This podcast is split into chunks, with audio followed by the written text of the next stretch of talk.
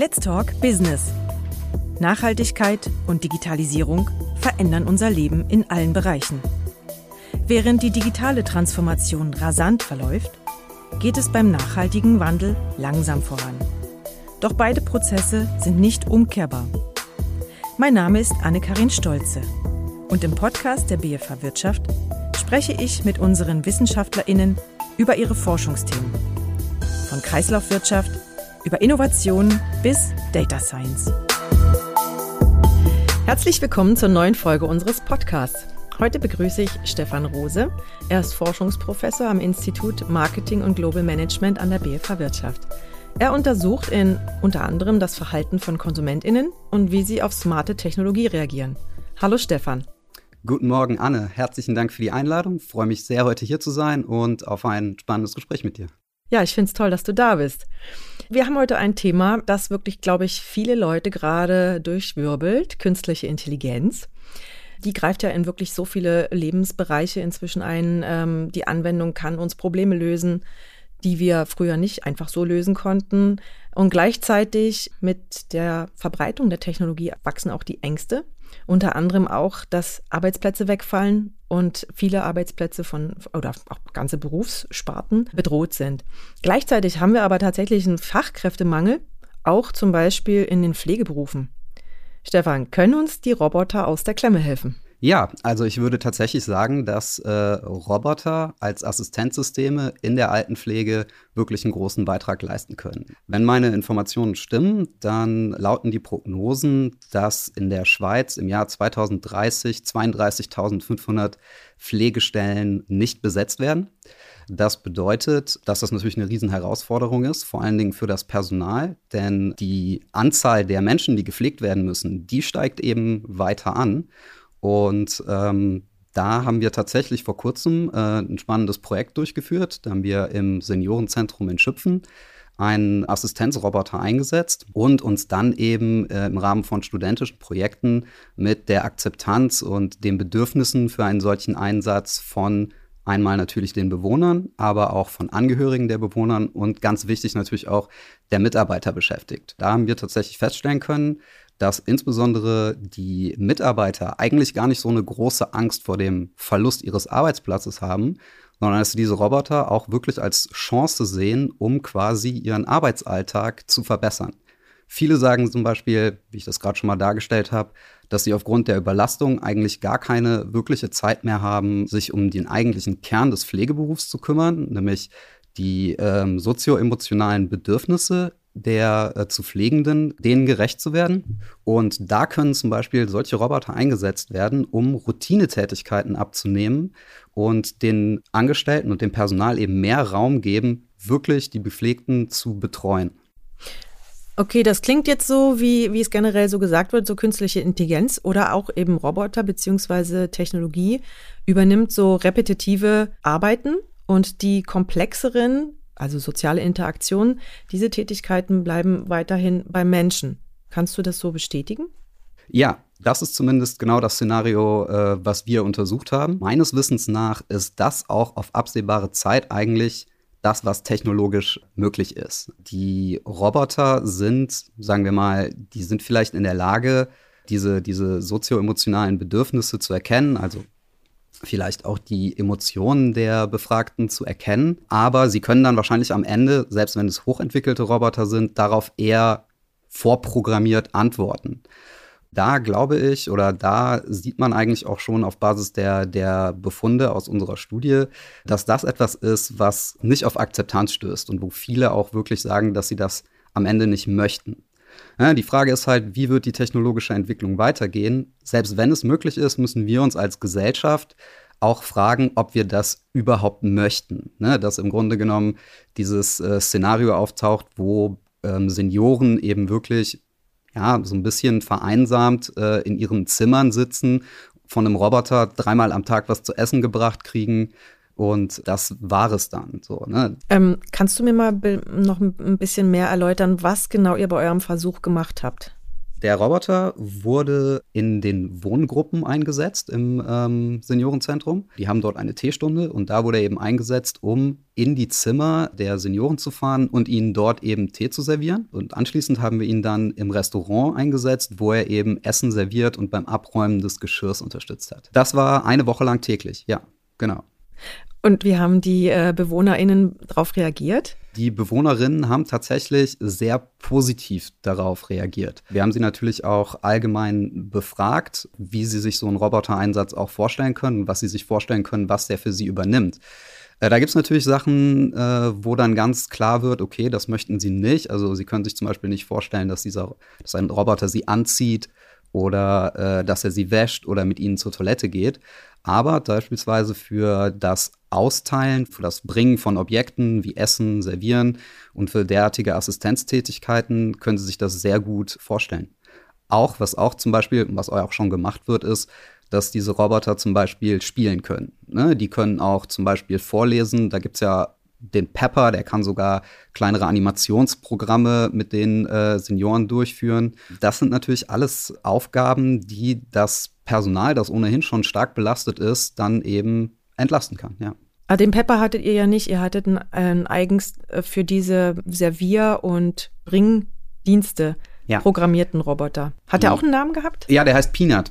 Ach, äh, der Peanut. heißt Peanut, genau. Und äh, genau, wir hatten den Pepper nicht. Und zwar haben wir das Projekt ja in Kooperation mit äh, einem Berner Startup, der Bebop Robotics AG, durchgeführt. Die haben ein spannendes Geschäftsmodell. Was die machen, ist Robotics as a Service. Das heißt, man kann sich das so vorstellen wie eine Art HR-Agentur für Roboter. Also wenn man jetzt beispielsweise als Hotelbesitzer oder als Restaurantbesitzer ähm, plant, einen Roboter in seine Abläufe zu integrieren, dann kann man sich zum Beispiel an den Philipp wenden und er könnte dann quasi beraten und sagen, okay, es gibt bestimmte Modelle von Robotern, die für deine Zwecke gut geeignet wären. Er könnte dann dabei helfen, die Prozesse abzustimmen für den Roboter. Er übernimmt auch die Wartung und zum Beispiel die Programmierung solcher Roboter. Er ist gerade an einem Punkt, wo er eben dabei ist, verschiedene Geschäftsfelder für sich zu, zu eruieren und zu schauen, wie muss diese Dienstleistung eigentlich gestaltet sein, damit dort oder damit das dort eben eingesetzt werden kann.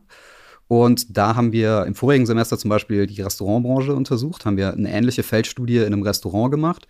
Und jetzt haben wir eben diesen Roboter dann in einem Pflegeheim eingesetzt. Und das ist tatsächlich ein Roboter, der in erster Linie eine Art fahrendes Tablett darstellt, ja. Ja, also das habt ihr gezielt so gemacht, dass der Roboter nicht noch eben vorliest oder spielt, sondern dass er primär ausliefert. Das war der Use Case, den wir von Bebop bekommen haben, im Grunde genommen. Ne? Also ich sag mal, möglicherweise hätte man jetzt andere Roboter einsetzen können, je nachdem, was man untersuchen möchte. Aber es ist natürlich auch für uns nicht so einfach, mal eben so einen Roboter zu bestellen oder an so einen Roboter zu kommen.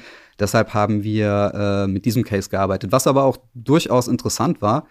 Und die Befunde, die wir da zutage gefördert haben, die kann man meiner Meinung nach auch generalisieren, was jetzt die generelle Akzeptanz angeht, was auch die Befürchtungen der Anspruchsgruppen angeht. Wenn ich jetzt dann nochmal so auf die BewohnerInnen zurückkomme, das sind ja doch recht alte Leute, Leute, die auch wirklich bedürftig sind, also nicht mehr so mobil, Leute, die vielleicht auch jetzt nicht mehr so am Puls der Zeit sind und alles mitbekommen.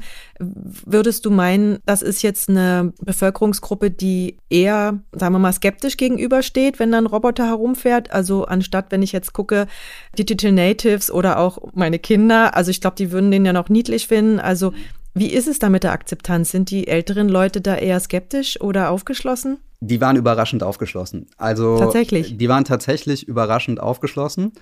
Das liegt eben auch daran, dass dieser Roboter eben wirklich das, was eigentlich den Kern von Pflege ausmacht, eigentlich nicht übernommen hat. Ne, der hat im Grunde genommen diese Assistenztätigkeiten durchgeführt und da muss man ganz klar sagen, dass sie das sogar am Anfang wirklich spannend fanden. Ne, denen hat es Spaß gemacht, dass dieser Roboter jetzt da war und ähm, ihnen Tee und Essen serviert hat letztendlich. Was du gerade ansprichst oder was du auch angesprochen hast, ist der Punkt, ob diese äh, Personen auf der Höhe der Zeit sind. Das ist ein Punkt. Ein anderer Punkt ist natürlich auch die Einschränkungen, die das Alter so mit sich bringt. Das sind kognitive Einschränkungen und auch Mobilitätseinschränkungen. Und da muss man auch sagen, Äh, das hat den Robotereinsatz natürlich auch etwas erschwert. Ja, beispielsweise haben sie schon gesagt, dass sie die Bedienung irgendwo kompliziert fanden. Das heißt, wenn er Tee in so eine, in so, auf so ein Zimmer bringt, der Roboter funktioniert halt so, dass er eine Karte hat, auf der gewisse Punkte gespeichert sind, die er dann eben anfährt. Und er würde dann eben die Zimmer anfahren. Das heißt aber, die Personen müssen sich dann ihren Tee noch selber runternehmen. Er hat also keine Arme, mit denen er die abstellen kann. Erstmal müssen sie das schaffen. Das heißt, möglicherweise sitzen sie im Rollstuhl oder sie sitzen im Bett und können sich nicht nach vorne lehnen und das greifen. Ein anderer Punkt ist dann natürlich, dass da auch eine Gehhilfe im Weg stehen kann schon mal, dass dann ein Rollator im Weg steht und der Roboter das nicht erreichen kann, also den Zielpunkt erreichen kann, in den er eigentlich hin müsste.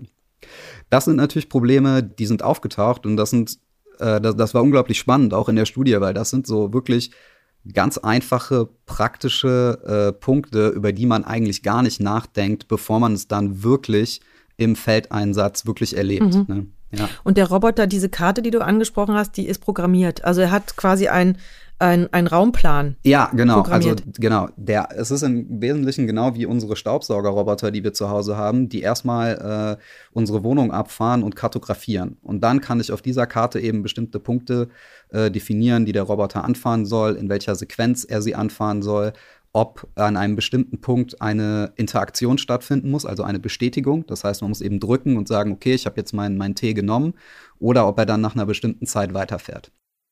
Und der Peanut ähm, ist der sozusagen, bevor ihr eine Woche testen konntet, ist er dann vorher schon mal alle Räumlichkeiten abgefahren? Ja klar, also äh, wir haben extra äh, zwei Tage, haben wir uns da Zeit genommen, äh, um dann die entsprechenden Räumlichkeiten zu mappen. Natürlich, klar, das, so muss man es machen, sonst, sonst kann man ihn nicht einsetzen.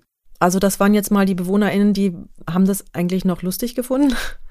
Auf und jeden Fall haben sie es haben positiv aufgenommen und äh, ich weiß nicht, ob ich es gerade schon mal gesagt habe, äh, diese, diese Tätigkeiten, die, äh, da ist die Akzeptanz grundsätzlich hoch. Ja. Bei anderen Tätigkeiten äh, könnten sie sich nicht, konnten sich das nicht gut vorstellen.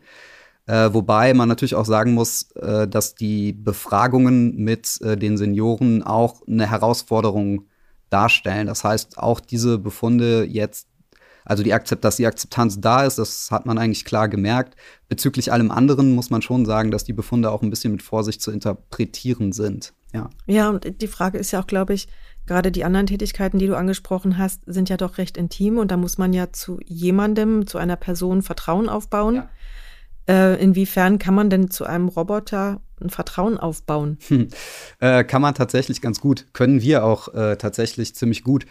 Das nennt man äh, Computers as Social Actors Paradigm. Und äh, das bedeutet letztendlich, dass man festgestellt hat, dass wenn Computer, künstliche Intelligenzen oder Technologien wenn die sich menschenähnlich verhalten, also wenn die uns menschenähnliche Cues geben, dass wir sie tatsächlich wie soziale Akteure behandeln und eben auch dann an der Stelle Vertrauen zu denen aufbauen können.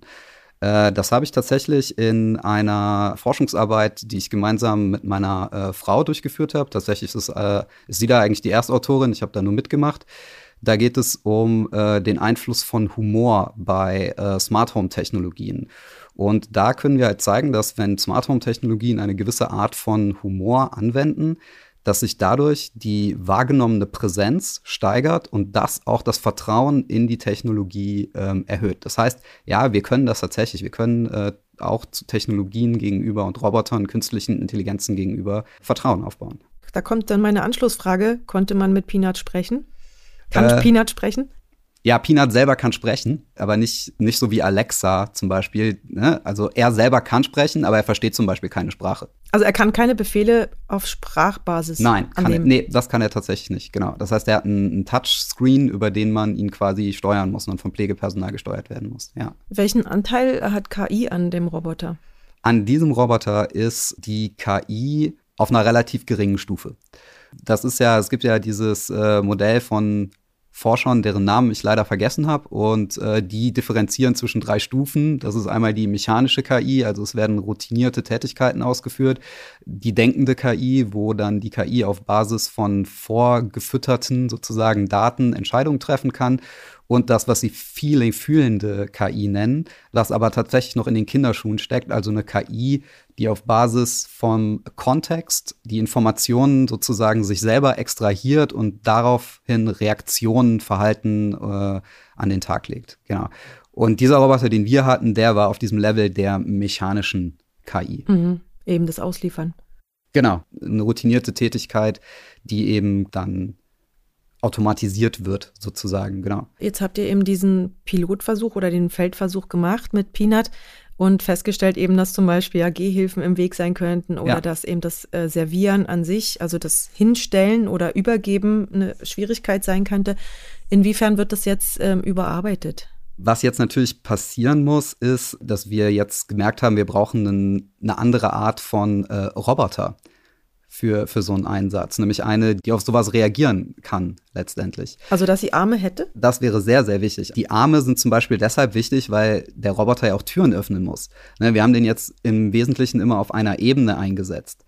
Also eine Möglichkeit ist, dass man ihn mit Armen oder anderen Möglichkeiten ausstattet, die Türen zu öffnen. Eine andere Möglichkeit ist natürlich, dass man die Infrastruktur von zukünftigen Pflegeheimen eben so anpasst, dass es Schnittstellen gibt zwischen den Assistenzrobotern und dem Gebäude. Das heißt, er kann quasi den Aufzug benutzen und kann dann auch quasi angeben, auf welche Etage er fahren will. Türen, die sich öffnen, wenn der Roboter eben äh, rein oder raus möchte. Das wären im Grunde genommen wichtige Fortschritte, die äh, zu erzielen sind an der Stelle. Aber es ist nicht geplant, dass er mehr redet oder, oder dass er Sprache mal versteht. Für diesen, diesen Typus des Roboters ist das, glaube ich, nicht geplant. Nee, da, die gibt es ja schon. Ne? Da gibt es ja, gibt es ja den Pepper zum Beispiel. Ne? Ich glaube, es gibt noch das ein oder andere äh, Modell, was eingesetzt werden kann, um dann tatsächlich an der Rezeption beispielsweise auch in Hotels den Check-in zu übernehmen. Und die verstehen auch Sprache, ja also ich komme auch deswegen nochmal darauf, weil ich mir vorstellen könnte, dass das auch einer der Knackpunkte ist bei der Akzeptanz beim Personal. Ich könnte mir vorstellen, dass jetzt, so wie das Modell jetzt ist, so wie ihr es jetzt getestet habt, eben Peanut liefert Tee aus oder eben serviert Getränke und kann, kann Geschirr abräumen. Das sind vielleicht Tätigkeiten, die im Pflegeheim zum Beispiel ja nicht einen Arbeitsplatz bedrohen. Eben, das sind ja diese Tätigkeiten, die eher als Entlastung angesehen werden. Was habt ihr denn in den Befragungen mit dem Personal noch rausgefunden? Oder was konnten die noch sagen? Also das Personal sieht das tatsächlich als Chance. Durch äh, die vorhin auch die, die angesprochene Überlassung ist es halt wirklich so, dass viele sagen, dass sie A, eigentlich äh, die Betreuung gar nicht mehr so leisten können, wie sie das gerne möchten. Und auch, dass sie halt einfach äh, stark überlastet sind. Ne? Ähm, und von daher kann man oder, oder ist das Personal eigentlich guter Dinge nach dem Einsatz, den wir jetzt erlebt haben? Und sieht das als Chance und die Angst vor Arbeitsplatzverlust, die war eigentlich nicht da. Die hat eigentlich eine untergeordnete Rolle gespielt. Und ich glaube, äh, das ist insbesondere in der Pflege eben wirklich eines der Einsatzgebiete ist, wo man sagen kann, hier werden nicht komplette Berufszweige im Grunde genommen ersetzt, weil diese Betreuung und äh, dieses, äh, die sozioemotionale Komponente dieses Berufs, die können von Robotern nicht ersetzt werden. Und ein anderes, einen anderen Gedanken, den ich an der Stelle eigentlich immer habe, den müsste man vielleicht auch mal dann in, in, der, in, der, in der Forschung testen, ist eigentlich, selbst wenn wir jetzt Roboter hätten, die Emotionen sehr gut erkennen können und die auch in der Lage wären, relativ gute ähm, Reaktionen auf diese Emotionen, die sie da wahrnehmen, zu bieten. Dann wäre ja noch mal die Frage, was, wie wirkt sich das auf die Menschen aus, die gepflegt werden? Denn ähm, wenn die im Grunde genommen, wenn die sich geärgert haben, ja, wenn die frustriert sind, wenn die traurig sind und so weiter, oder wenn wir als Menschen das allgemein sind, dann ist für uns ja ein ganz wichtiger, äh, ein ganz wichtiger Aspekt, dass wir mit jemandem darüber reden, von dem wir wissen, der kann das auch empfinden. Also der kann mich verstehen, ja, der, weil, weil er, weil er eben auch Ärger und Wut und Traurigkeit und so weiter empfindet. Jetzt wissen, wissen wir aber, dass so ein Roboter das im Grunde genommen nicht kann. Und allein schon diese Tatsache, wie die sich jetzt letztendlich äh, auswirkt, das wäre, glaube ich, mal eine interessante äh, Forschungsfrage an der Stelle. Ich stelle es mir halt auch sehr eigenartig vor, wenn, also wenn ich jetzt mal in die Zukunft äh, fantasiere oder sagen wir mal so fast in eine düstere Zukunft schaue, gerade wenn das Gesundheits- und Pflegewesen, ähm, da die Arbeitskräfte fehlen, ich habe jetzt gerade so eine, so eine Vorstellung gehabt, wirklich so die älteren Leute werden von Robotern gepflegt. Irgendwie ist das eine recht gruselige Vorstellung. Ja. Auf der anderen Seite dieser Fachkräftemangel, der wird sich ja wirklich zuspitzen. Das hast du ja vorhin mit Zahlen auch belegt. Wie wäre jetzt so deine Prognose? Also könnte es sein, dass man, dass man Roboter einsetzt, einerseits eben um, um Essen zu servieren, Getränke zu servieren, holen und bringen zu machen mit, sagen wir mal, mit Peanut. Und dann vielleicht noch Pepper einzusetzen in der Nachmittagsunterhaltung. Weiß nicht, Mensch, ärger dich nicht spielen, Karten spielen oder was vorlesen oder Musik abspielen. Ist das vorstellbar? Und daran habe ich dann auch noch die Anschlussfrage, wenn das nicht zu viel wird, dass man sich dann überlegt, ähm, wie ist denn die Einsparung tatsächlich fürs Personal? Habt ihr das auch untersucht quantitativ? Konnten die das irgendwie so berechnen? So und so viel Zeit am Tag habe ich eingespart. Zur ersten Frage, ja, ich glaube definitiv, dass das passieren wird. Und äh, ich glaube auch, dass das passieren sollte. Ähm, also es gibt zwei Möglichkeiten. Entweder wir kriegen das hin, dass die Pflegeberufe wieder attraktiver werden, auch, dass eben auch mehr junge Leute sich für so einen Beruf entscheiden. Oder wir müssen eben diese Assistenzsysteme letztendlich einsetzen, weil es schlicht und ergreifend auch nicht mehr zu bewältigen ist für die einzelnen Mitarbeitenden wenn das Wesen, ich glaube, ich habe schon ein paar Mal gesagt, wenn das Wesen des, des, des, Pflegeberufs da nicht angetastet wird, dann sehe ich das persönlich auch als vollkommen, äh, vollkommen unproblematisch und alle Anspruchsgruppen natürlich auch äh, im Großen und Ganzen damit zufrieden sind. Am Ende niemand was vermisst oder man nicht das Gefühl hat, dass die Qualität der Pflege abnimmt. Da ist das eine absolut äh, sinnvolle Ergänzung. Zu deiner zweiten Frage, Nein, das haben wir nicht quantifiziert. Also ähm, wir haben da an der Stelle mit dem Personal geredet und, und, und Befragungen durchgeführt, aber wir haben jetzt nicht genau festgehalten, wie viel kürzer sind die Laufwege und wie lässt sich das zum Beispiel jetzt auch in ökonomische Effizienz, in ökonomischer Effizienz beziffern letztendlich. Das haben wir nicht gemacht. Was wir gemacht haben, ist so ein, äh, so ein Value in Use. Und da haben wir uns eben einfach eine, so eine theoretische Zahlungsbereitschaft angeschaut. Also was kostet äh, der Einsatz des Roboters und wie viel wäre man jetzt, wäre so ein Heim theoretisch, so, eine, so ein Pflegeheim theoretisch bereit äh, für so einen Roboter zu zahlen. Das wären ja nachher die harten Fakten, wenn ein Heim sich überlegt, damit es rentiert, damit ja. sie irgendwie einen Vorteil, einen finanziellen, wirtschaftlichen Vorteil davon haben, einen Roboter einzusetzen gegenüber Personal. Also der ist definitiv da, das muss man, das muss man halt sagen. Ne? Also klar, der Roboter kostet an Energie, ich glaube, einen Franken pro Tag. In der Anschaffung ist es so ein relativ geringer fünfstelliger Betrag, der das, der das Ganze kosten würde. Das ist also durchaus auch erschwinglich für solche, für solche Einrichtungen. Ausgefeiltere Roboter wären wahrscheinlich deutlich teurer, aber das amortisiert sich im Grunde genommen äh, sehr, sehr schnell. Ihr habt das auf einem Stock getestet. Eben da, du hast gesagt, er kann Lift fahren oder in, in einem Zukunftsmodell könnte er Lift genau, fahren. Ja. Wie viel Kapazität hat denn so äh, Peanut? Für wie viel Zimmer jetzt zum Beispiel oder wie viele Etagen oder also was wäre schaffbar? Wie groß kann überhaupt so ein Heim sein, damit ein Peanut reicht? Also da ist halt so im Grunde genommen die Frage, äh, wie schnell muss das gehen, was der jetzt macht. Genaue Zahlen kann ich dir da tatsächlich nicht nennen. Es hat auf jeden Fall, sagen wir mal, beim Servieren von, von Tee konnte er äh, eine komplette Wohngruppe bestehend aus bestimmt C12 Zimmern konnte er schon äh, versorgen. Auch im Restaurant unten, wo dann wirklich äh, der Großteil, wo die Wohngruppen zusammenkommen zum Essen, konnte er den, den Bedarf an, an, an Serviertätigkeit, der da angefallen ist, den konnte der schon abdenken. Wenn man das jetzt nachhaltig anschaut, das ist auch die Frage an unserem Departement, die uns immer umtreibt, wie nachhaltig ist denn der Einsatz von der Technologie? Ja.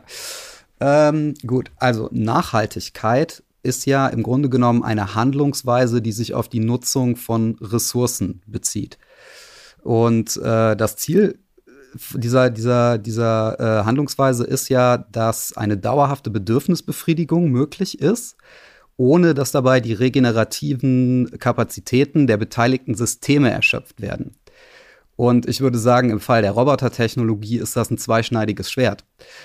Im BWL-Deutsch bezeichnet man ja auch Personal zum Beispiel als Ressourcen. Ja?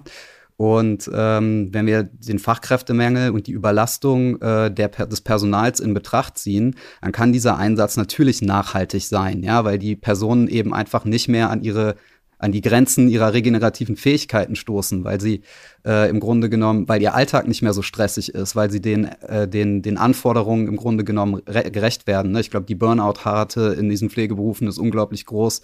Viele hören irgendwann auf, weil es einfach viel zu anstrengend ist. Das bedeutet natürlich, dass diese Leute einfach überlastet sind. Und da in, kann der Roboter einen Teil zur Nachhaltigkeit oder die, die, die Assistenztechnologie einen Beitrag zur Nachhaltigkeit eben leisten. Die ökologische Nachhaltigkeit ist natürlich eine andere Frage. Bin jetzt kein Experte für das, was in so einem Roboter verbaut ist, aber ohne das zu sein, kann ich natürlich sagen, ja, da ist natürlich eine Batterie drin und äh, diese Batterie geht irgendwann kaputt. Und je mehr wir von solchen Technologien einsetzen, desto mehr Elektroschrott haben wir am Ende. Von der Kobaltmine im, im Kongo brauchen wir gar nicht reden. Ne? Mhm. Ne? Also klar, da ist natürlich so, wie wir äh, diese Technologien produzieren und herstellen und was sie uns am Ende hinterlassen, da ist es natürlich so, dass wahrscheinlich ein, ein, ein Nachteil in der ökologischen Nachhaltigkeit doch wahrscheinlich, wahrscheinlich ist, wenn, wenn es so weitergeht wie bis jetzt, ja. Okay, und das heißt auch, da müsste vielleicht das Berner Startup noch weiterentwickeln oder noch weiter ähm, nachhaltig forschen, um zu schauen, äh, wie man das noch optimieren kann? Ja, also das sind eigentlich die Hersteller. Also das Startup äh, selber produziert ja keine Roboter. Die, ah, stellen, okay. die stellen die nicht her. Das mhm. heißt, äh, die kennen sich halt sehr, sehr gut aus mit dem Markt und wissen, welche Roboter verfügbar sind und äh, bieten dann eben Beratungsleistungen auf dieser Basis an. Äh, es müssen natürlich die Hersteller ähm, nach besseren Möglichkeiten suchen und vielleicht auch nach Möglichkeiten, äh, diese Roboter ja zu, zu recyceln letztendlich. Ne? Und die, die Komponenten, die da eben verbaut sind, äh, dass die eben einfach nicht als Abfall ähm, auf dem, ja, auf der Müllkippe landen. Ne? Selbes Problem wie mit der Elektromobilität, wo wir ja. uns irgendwann mal fragen müssen, was machen wir eigentlich, wenn jetzt äh, alle, alle Autos, die jetzt auf der Straße sind, eine Batterie haben und die irgendwann äh, ihre Lebensdauer überschritten haben? Was machen wir dann eigentlich damit? Das, die, das müssen Ingenieure lösen. Ja. ja. Und ich denke aber auch, dass die Nachhaltigkeit tatsächlich auch was mit der Akzeptanz dass die mit der Akzeptanz zusammenhängt. Vielleicht nicht jetzt bei einem Pflegeheim, wenn die Not mit dem Fachkräftemangel so groß ist, aber ich glaube, so grundsätzlich ähm, ist das gekoppelt, weil ich glaube, viele große Unternehmen äh, verordnen sich ja jetzt selber eine Nachhaltigkeitsstrategie und ähm, geben sich Kriterien, die sie einhalten wollen. Und ich denke, da wird einfach durch diese Art von Nachfrage wahrscheinlich auch nochmal äh, die Entwicklung angekurbelt. Das wäre absolut äh, wünschenswert, ne? Klar, es wäre natürlich toll, wenn das passiert. Ähm, klar, und solche Entwicklungen üben ja dann im Grunde genommen auch Druck auf die Hersteller aus, ne? damit da eben äh, nach Alternativen geforscht wird, ja.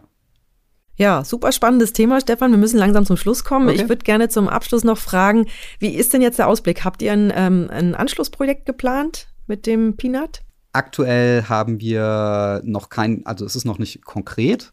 Was ich aber sagen kann, ist, dass die Bebop äh, Robotics AG, die haben darüber oder wir haben darüber gesprochen, dass er sich in Zukunft oder dass er sich einen Roboter anschaffen möchte, der äh, etwas ausgefeilter ist in seinen Fähigkeiten, der ähm, also auch Konversation betreiben kann. Und da würden wir oder. Und Arme hat? Nee, Arme hat er nicht, tatsächlich nicht. Äh, okay. äh, nicht leider nicht. Aber äh, der, der, der, der, der ist halt zum Beispiel geschlossen und ähm, kann dann quasi, äh, also der kann halt zum Beispiel, äh, beispielsweise bei der Ausgabe von Medikamenten, äh, könnte der quasi sich ähm, auf mit einer Identifizierung öffnen und dann quasi äh, die Medikamente freigeben, zum Beispiel. Mhm. Ne? Okay. was könnte der machen. Und da würden wir uns eigentlich, äh, oder haben wir darüber gesprochen, dass wir äh, uns mehr auf das Thema Interaktion fokussieren möchten und eben eben schauen, wie genau ähm, können jetzt Interaktionen zwischen Menschen und äh, diesem Roboter dann genau gestaltet werden. Ja, das klingt doch sehr interessant und ich würde mich freuen, wenn du dann wieder bei uns zu Gast bist. Ja, das mache ich gerne, halte ich gerne auf dem Laufenden, wenn wir einen Schritt weiter sind. Vielen Dank für das Gespräch für heute. Alle Infos zu Peanut und dem Projekt packe ich in die Show Notes, wer da gerne nachschauen möchte. Und ansonsten sage ich bis zum nächsten Mal. Vielen Dank, Anne, hat Spaß gemacht und äh, ja, bis zum nächsten Mal. Alle Episoden von Let's Talk Business findet ihr auf Spotify, Apple Podcast und natürlich auf bfh.ch/wirtschaft. Bis zum nächsten Mal.